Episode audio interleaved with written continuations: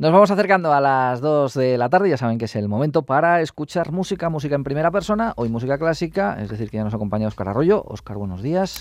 Hola, buenos días. Que nos traes un paisano, además. Sí, traigo paisano, un ejemplo de música de Victoria, pero con la excusa de la recientemente terminada Semana Santa. Eh, mi idea un poco es escuchar música, efectivamente, de Semana Santa, ahora ya que han finalizado los ecos de los redobles de tambores, cornetas y demás pues escuchar otros ejemplos de música de Semana Santa y romper una, una lanza por ellos. Sí, porque eh, eh, estamos, ahora que dices esto, em, centrados en que la música de Semana Santa es eh, redoble de corneta, tambor, banda de, de, de cornetas y tambores y no, esto no solamente es el sonido de Semana Santa, es ese sonido de las procesiones, pero hay otro sonido de Semana Santa que durante muchos siglos fue muy importante en esta época del año. Exactamente, la Semana Santa fue el origen de algunas de las mejores composiciones de la historia de la música. Eh, de hecho, grandes compositores, como vamos a escuchar, no solo el propio Victoria, sino el grandísimo Bach, eh, compusieron música para Semana Santa y, su, y esta música precisamente se cuenta entre sus mejores producciones, por eso yo creo que es muy importante no olvidarlo.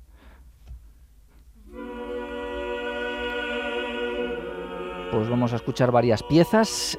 ¿Esto que estamos oyendo qué es? Esto es música de nuestro paisano, efectivamente, Tomás Luis de Victoria, Veré Languores, eh, música del oficio de Semana Santa, publicado en Roma ya por el 1585, eh, y que para muchos es considerada la obra cumbre de, la música de Tomás Luis de Victoria. Eh, esta obra, este oficio de Semana Santa, recorre todos los cuadros de la Pasión de Jesús con una maestría y con una manera de hacer poco habitual para la época y con una serie de recursos expresivos inusitados para el momento. Eh, ha pasado la historia como una de las obras cumbre, como digo, de la música del, del Renacimiento y es obra de nuestro ilustre vecino Tomás Luis de Victoria.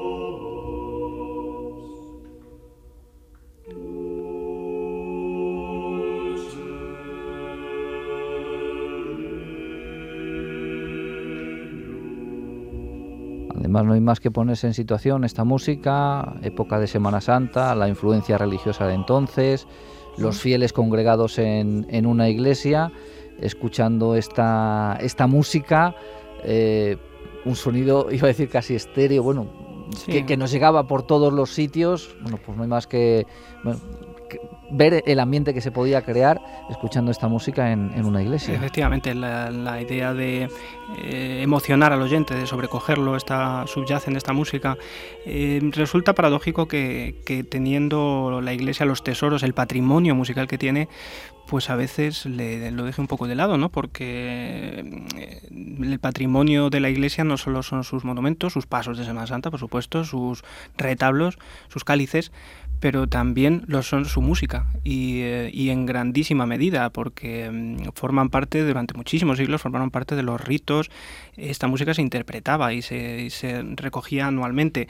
Eh, también se hace en, otros lugares, por ejemplo, esta misma música, esta misma Semana Santa, en la Semana Música Religiosa de Cuenca, lo interpretaba precisamente la misma agrupación que habíamos escuchado, la Colombina, quien también estuvo en Abulensis en su primera edición. Además, en la Colombina estuvo en, en, en Cuenca han estado cantando precisamente con Talis Escolas, el grupo que estuvo aquí el año pasado en Willensis. Es decir, la, posibilidad de recrear en sus contextos originales estas músicas es una cosa que hasta hace bien poco era una cosa habitual y rutinaria.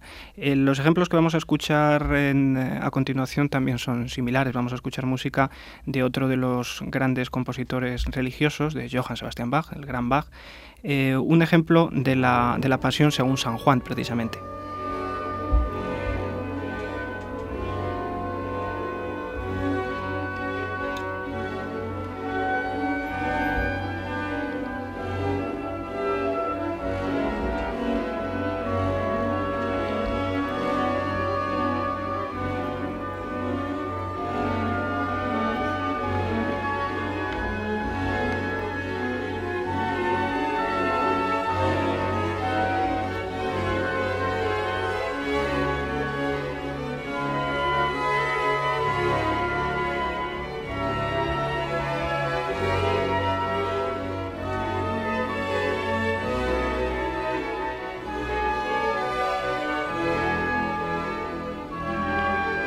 Qué, maravilla la gran música, como es capaz de, entiendas o no entiendas, yo no entiendo, pero cómo es capaz de generar algo.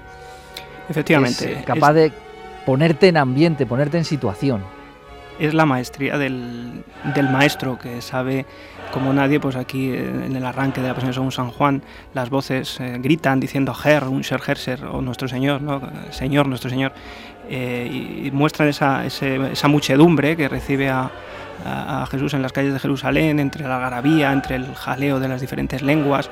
Eh, pues realmente la sensibilidad de un gran músico y de un gran artista como Bach sabe recoger todo ese material, convertirlo en una música no escénica, pero casi, porque las, las dos pasiones, la de San Juan y la de San Mateo que escribió, eh, son obras monumentales. Es cierto que requieren de muchos efectivos, de una orquesta medianamente eh, importante y sobre todo de voces bien formadas, porque es música compleja de cantar, pero claro, el resultado es tremendo, sobrecogedor.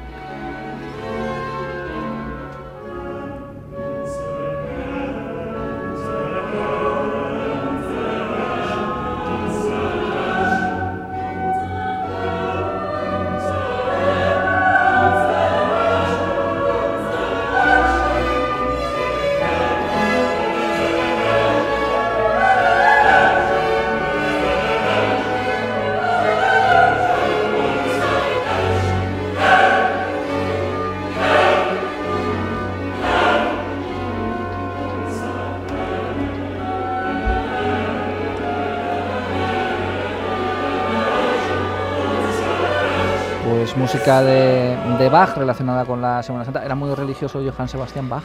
Eh, mucho, prácticamente. Porque Tomás Luis de Victoria fue un religioso. Fue, efectivamente. Fue religioso, en el caso de Johann Sebastian Bach, ¿no? No Bach no necesariamente, de hecho tuvo muchos hijos, como bien sabemos, pero mm, era una persona con un tremendo sentido religioso. Incluso hay quien dice que hay más, hay más eh, religión en, un, en una obra de Bach que en toda la Biblia.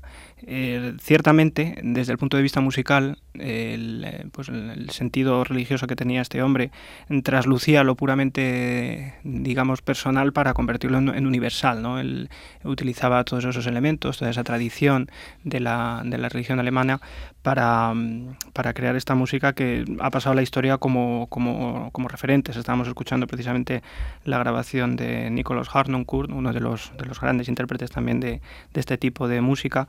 Y ahora vamos a escuchar un poquito de la otra pasión, otro, otro ejemplo, un maravilloso aria, es el que más me gusta de toda la pasión según San Mateo, otra obra monumental escrita para dos coros con dos pequeñas orquestas.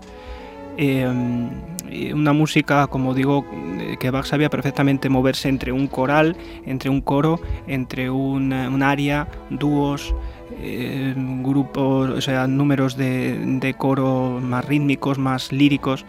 Y este aria concretamente que es en el que dice Mage dich mein Herz rein, eh, purifica mi corazón, algo así diríamos. Escuchamos a este bajo cantando esta melodía maravillosa.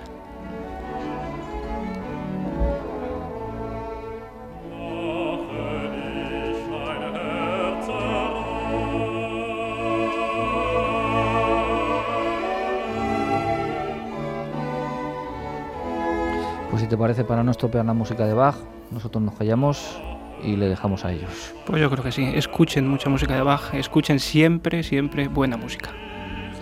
Oscar, hasta el mes que viene. Hasta el mes que viene.